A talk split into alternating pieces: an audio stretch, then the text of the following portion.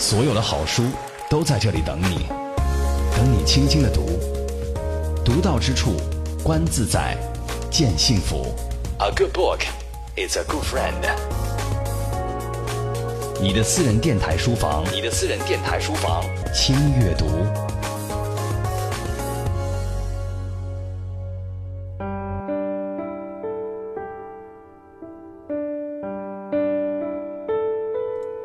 阅读的名义释放思想的力量。这里是轻阅读，我是周薇。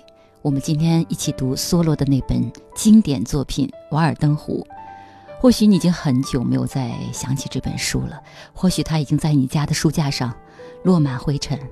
今天听完轻阅读之后，不妨把它拿下来重温一遍。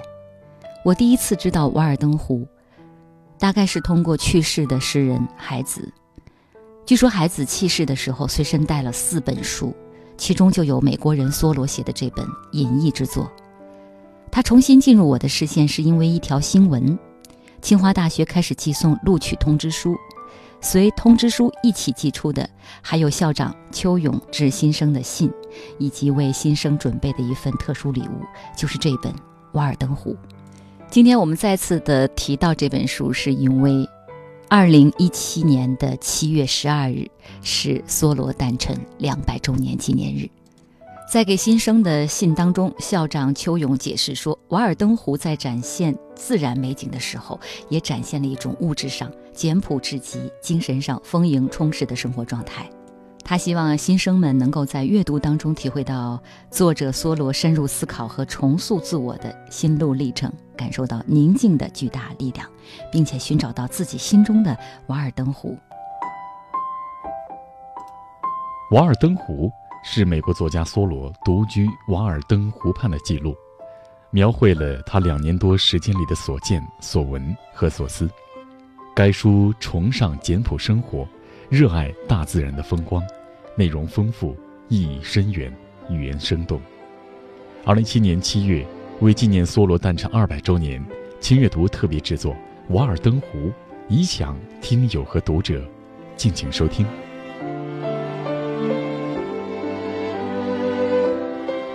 梭罗是美国文学史上的一个怪咖，一个真正意义上特立独行的家伙。他毕业于哈佛大学，却懒得从事正经职业，在短暂的当过几年老师之后，就基本上以写作为生。据说他一生都没有结婚，没有去过教堂，从来不参加选举，拒绝向政府纳税，而且几乎不吃肉、不喝酒、不抽烟。年轻的时候，他在康科德附近的瓦尔登湖旁隐居了两年，自己建造房子。过着极其简朴的生活，把大量的时间用来观察自然、体察内心。几年之后，他把自己这段隐士经历写成了一本书，这就是后来被称为非虚构写作经典的《瓦尔登湖》。瓦尔登湖所象征的返璞归真的隐逸精神，在中国的传统文化当中并不鲜见，但对于现代人来说，那种精神往往被看作是进取精神的反面，进而被封存起来。采菊东篱下，空山不见人，一概被视为是消极，取而代之的那句话：“出名要趁早。”极致的功利主义不仅弥漫在大学里，同样也在官场、商界和文艺圈。但是，有多少人因为遗失了心中的瓦尔登湖，最终成为套路的牺牲品？又有多少人因为过于追求成功，最终成为繁华一梦中的过客？如果我们都静下心来，读一读《瓦尔登湖》。是不是所有的一切，失败也好，荣耀也好，我们都能够一笑了之？梭罗之所以要到瓦尔登湖居住，主要动机是因为他需要独立和空间来完成他的一本书。这本书后来题为《在康科德河和梅里麦克河流上的一周漂流》。那是一八四二年，他的哥哥约翰突然去世，令人震惊万分。梭罗自此开始写作，纪念二人在一八三九年八月和九月为期两周的航行中的兄弟情谊。而在瓦尔登湖，梭罗重新修改了这份手稿。这次航行本身变得无足轻重，重要的是梭罗开始思考友谊、精神、社会和自然，把这些主题都融入了书中。除了修改手稿之外，在瓦尔登湖居住也促使梭罗探寻存在的根本意义，并且将真实与现实区别开来。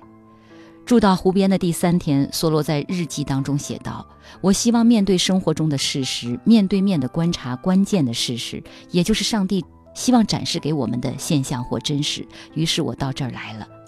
梭罗住在瓦尔登湖期间，完成了后来《瓦尔登湖》一书当中的一半内容。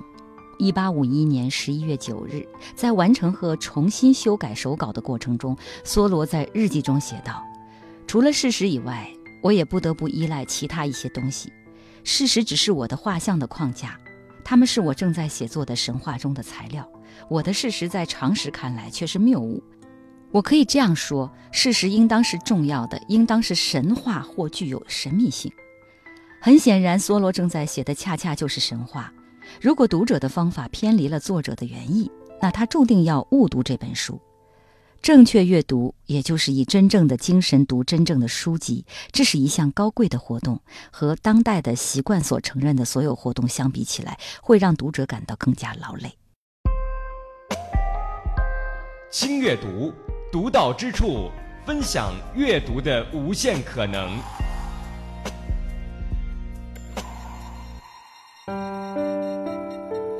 梭罗在他的阅读章节中这样说。读书需要的训练，就是像运动员所接受的那样的训练，而且人们差不多要终其一生追求这个目标。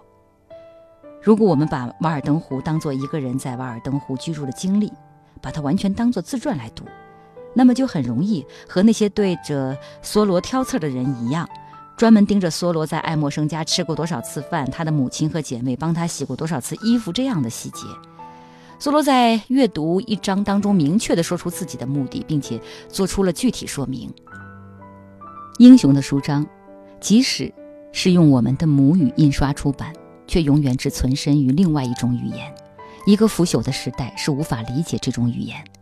我们必须努力寻求一字一行的意义，用我们所有的智慧、勇气和慷慨，超出他们的寻常用法之上，去揣测他们更宏大的意义。梭罗不是从遥远的过去写作的，写的不是东方或西方的精神文学的经典著作，他写的是你现在手里拿着的书。《瓦尔登湖》是一幅英雄篇章，因为它是关于一个英雄的书。梭罗1852年4月18号写道：“当鸟儿飞翔，鱼儿遨游，就像寓言中描绘的那样，而道德并不遥远。当大雁的迁徙是很重要的，其中有一种道德意义。”当日常事物有一种神秘的性质，连最琐碎的事件也有了象征意义时，这样的时刻，我觉得庄重而满足。每一件偶然事件在伟大的导师面前，都是一种比喻。大约是因为他的作品中的这种分析方法，使他在结语中略有微词。但在我们这个地方，如果一个人的作品允许有一种以上的解释，那他就引起人们的诟病。梭罗一八五七年十一月十六日写给布雷克的信里面描述了从经验中提取真理的方法。这个方法是这样的：走进大山对你意味着什么，你就用同样的方法，准确完整的对自己述说一切，然后回到这篇文章，直到你觉得你经验当中所有的重要因素都包含在里面了，你觉得满意了为止。你翻越过山岭，这就是一个很好的理由。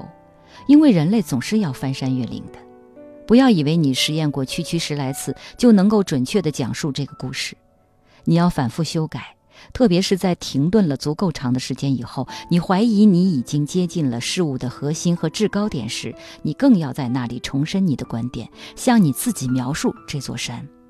这个故事不必太长，但它必须先写得很长，然后才能够精简缩短。你想翻这座山可能没花太多时间，但是你确实翻越过这座山吗？我在这里问一下：如果你去过华盛顿山的山顶，你在那儿发现了什么？你知道这就是他们成为见证人的不二法门。仅仅是上去了，被风吹一吹，这算不得什么。山究竟说了些什么？山究竟干了些什么呢？同样的建议也适合所有阅读《瓦尔登湖》的读者。阅读这本书或者翻一座山可能花不了太多时间，但是我们必须向自己提出这些问题：你确实读完了这本书吗？你在里面到底发现了什么？瓦尔登湖迫使我们提出问题。由于答案总是在不断变化，从一代人到另一代人，从一个人的一年到下一年，因而我们仍旧在翻越这座山，回到湖边，回到这本书里。一百五十年后也好，两百年之后也好，《瓦尔登湖》仍然是一本重要的、有意义的作品，证明这个伟大的导师的比喻是有普遍意义的，证明梭罗是一个伟大的比喻家、观察家和诗人。这里是轻阅读，我是周薇，我们今天一起翻开的是梭罗的《瓦尔登湖》，来纪念梭罗两百年诞辰。他是作家，是诗人，是哲学家，是超验主义者。但对于绝大多数人来说，认识梭罗就是通过他的《瓦尔登湖》。梭罗也是超前的，在他生前，他的作品和主张没有引发太大的回响。在他的朋友和邻居来看，他是一位怪人。那些在19世纪乏人问津的文字，如今甚至是一些人心中隐逸的圣经。在中国，梭罗的《瓦尔登湖》早在1949年便经徐迟译成中文出版。但实际上，在此之后的三十多年寂寂无闻，直到二十世纪九十年代开始，《瓦尔登湖》才渐渐大热。为什么会这样？中国的读者是以怎样的心态接近梭罗和《瓦尔登湖》？发生在梭罗身上的争议又怎样影响了他的形象呢？我们还是以这种回顾的方式来纪念索罗。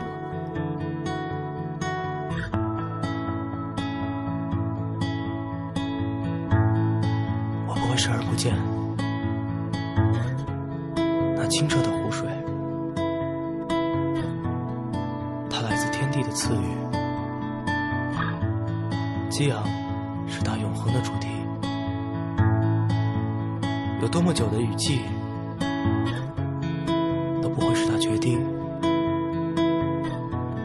多么长的旱期，都不会让它乌云。我不会留恋湖面的涟漪，我。只想探究那湖底的秘密，我不会留恋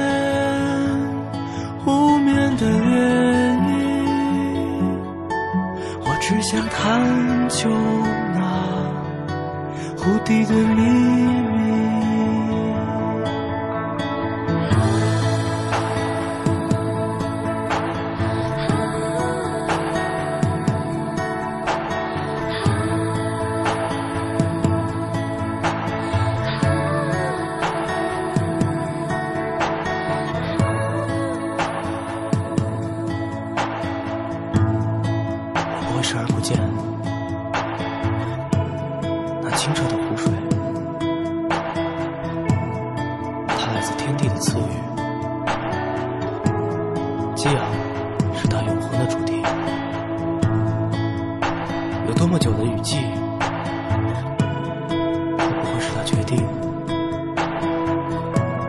多么长的旱期，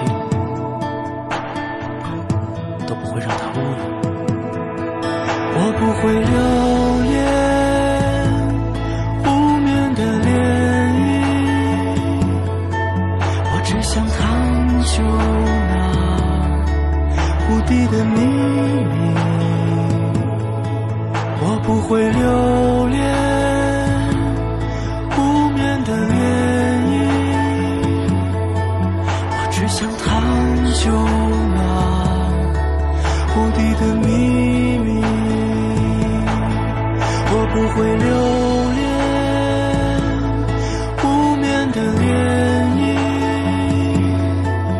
只想探究那湖底的秘密。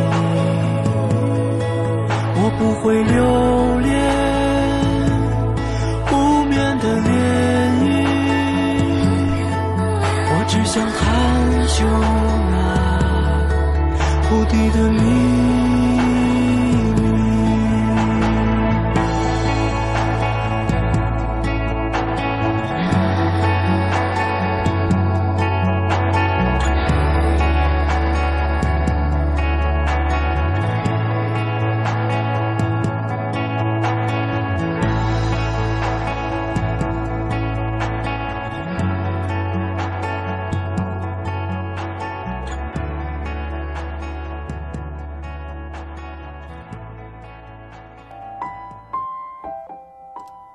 瓦尔登湖》是美国作家梭罗独居瓦尔登湖畔的记录，描绘了他两年多时间里的所见所闻和所思。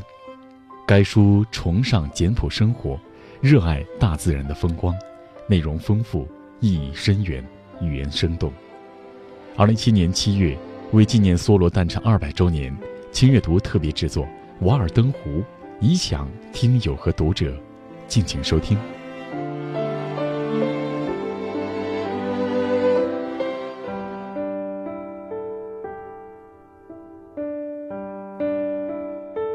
梭罗逝世于一八六二年，所以他的作品早已经脱离了版权保护期，能够成为自由出版的公版书。所以呀，正因为这个原因，他的译本的多寡和数量，最能说明《瓦尔登湖》在图书市场上的热度。二十世纪九十年代，《瓦尔登湖》新出现了许崇信、王光林、张玲等几位译者的中译本。进入二十一世纪之后，《瓦尔登湖》的译本数量几乎是爆炸式的增长。今天你要在图书网站上搜索，能够搜出四五十多种这种译本的质量参差不齐，让比较各译本的优劣成为《瓦尔登湖》爱好者们不得不具备的本领。看不同版本的《瓦尔登湖》的宣传语，能够粗略感知它在市场上的卖点与定位：宁静、恬淡、充满智慧、超凡入圣的好书，回归自我与自然，简单生活的权威指南。梭罗所崇尚并躬身实践的简朴、简朴再简朴的观念，似乎在世纪之交的中国格外能够触动人们的内心。为什么？刚刚经历了经济大增长、大繁荣的中国，在享受到物质丰富带来的好处同时，也出尝了拜金拜物与消费主义的侵蚀和无奈。一部分人开始转过头，重新发现了简朴自然的价值。或者是因为焦灼当中向往一种宁静单纯的生活，梭罗和他的《瓦尔登湖》恰恰能承载这些重估与期待。事实上，梭罗的接受，在他的故乡美国也是循着一条类似的路。梭罗生前只出版过两本书啊，第一我们前面说到过的《康科德河和梅里麦克河上的一星期》，以及《瓦尔登湖》。呃，这两本书呢，真的是知道的人很少。在他在世的时候，甚至受到批评和讥讽。但到了二十世纪四十年代以后，梭罗在美国获得了越来越多的美誉。一九四一年，梭罗学会成立；一九八五年，《瓦尔登湖》被媒体列入了塑造了美国民族性格的十本书。曾经仅仅被认为是爱默生门徒的梭罗，名望和热度都超过了他的导师。前面我们也提到过，孩子他在临死之前随身携带的就有一本是梭罗的《瓦尔登湖》，他的死也在当时引发了轰动，成为中国当代文化史上的重要事件。那《瓦尔登湖》也由此被更多人注意和阅读，或许被笼罩了一层诗意浪漫的色彩。孩子生前曾经说过。梭罗对自己生命和存在本身表示极大的珍惜和关注，这就是他诗歌的理想。更重要的一点，孩子将他对梭罗的喜爱介绍给了同为诗人的朋友韦岸。韦岸回忆说：“一九八六年冬天，当时孩子告诉我，他一九八六年读的最好的书就是《瓦尔登湖》。”韦岸，呃，一九六零年生于北京，一九九九年因肝癌医治无效病逝。短短的三十九年的一生当中，韦岸一直关注的是大地上的事情。在韦岸留下的薄薄两本文字当中，关于梭罗的就有好几篇。他赞誉《瓦尔登湖》举世无双。他曾经说过：“我幸福地感到，我对他的喜爱超过了任何诗歌。”在他阅读和写作面对的墙上挂着两幅肖像，一幅是列夫·托尔斯泰，另外一幅就是亨利·戴维·梭罗。他说：“由于他们的著作。”我建立了我的信仰。如伟岸所言，对于他来说，梭罗和瓦尔登湖最吸引人之处在于，他是一个把思想与行为完美的结为一体的人。从那一个时刻，瓦尔登湖已经成为一种传播中的神话，而这个神话的核心就在于梭罗的隐。只有神话才经不起所谓的瑕疵，才会一击即溃。如果把梭罗还原为一个人，一个真实而丰富的人，就不必用完美的标准去要求他，同时更能够用平和理性的态度去领会他的思想和作品。何怀宏先生在《读书》杂志一九九七年第三期发表的《事关梭罗》一文当中，逐一反驳了有人在文章中对梭罗的论述。呃，又引述了理查德森说，梭罗想去隐居的理由包括想独立生活几年和写出他早想写的书，所以他并不想完全从社会撤退，也不是要冒险或者做苦行。读者们对梭罗隐居的苛刻要求，也许包含着一些误解啊。不管怎么样，瓦尔登湖的经典位置并未被撼动，但梭罗和瓦尔登湖的神话在近几年倒确实有所降温。究其原因，或许是朴素生活与隐逸情怀在神话中被过度消费了。每天六十分钟轻阅读，邀你共享一百分的美好时光。轻阅读，轻松走读，走进更辽阔的世界。有人说，《瓦尔登湖》是一本不容易读的书。连最初翻译的人徐迟都说，这本书十分精深，不是一般的读物。在白昼的繁忙生活中，我有时候读它还读不进去呢。但它连续多年的畅销和重复出版本身并不正常，而且不止梭罗与瓦尔登湖，近年来朴素、极简、淡然，甚至已经成了一种新的消费流行。也许确实有一种神话破灭了。就像今天为了纪念梭罗两百周年诞辰。《新京报》有一篇题为《瓦尔登湖的神话破灭了》，但这与梭罗无关，说的多么精妙！这和梭罗无关。好，我们来了解一下梭罗这本《瓦尔登湖》的内容梗概。《瓦尔登湖》一书的内容是以春天开始，历经了夏天、秋天和冬天，又以春天结束。这仿佛是一个生命的轮回，终点又是起点，生命开始复苏。他分析生活。批判习俗处，语语惊人，字字闪光，见解独到，耐人寻味。他对鸟、鱼、狐、猫等各种物象的描写也是细致有趣。他的写作手法浑然天成，他的思想智慧自然而深刻。接下来我们会在轻阅读的下半环节当中采撷一些精彩原文，啊，让听友们在梭罗的文字当中读到美，听到美。也一起来学习他在描摹物象与传达主旨时不露痕迹的写作技巧。我先抛砖引玉，来看看他如何描写特立独行的脱俗之美猫。在我迁入森林之前不多几年，在林肯那儿离湖最近的吉利安贝克田庄内，有一只所谓有翅膀的猫。到了冬天。它的毛越长越密，向两旁披挂，形成了两条十至十二英寸长、两英寸半宽的带子。如果我要养猫的话，这倒正好是我愿意养的，因为一个诗人的马既然能插翅飞跑，他的猫为什么不能飞呢？好，接下来的时间，呃，交给我的同事一成和实习编辑方圆，一会儿见。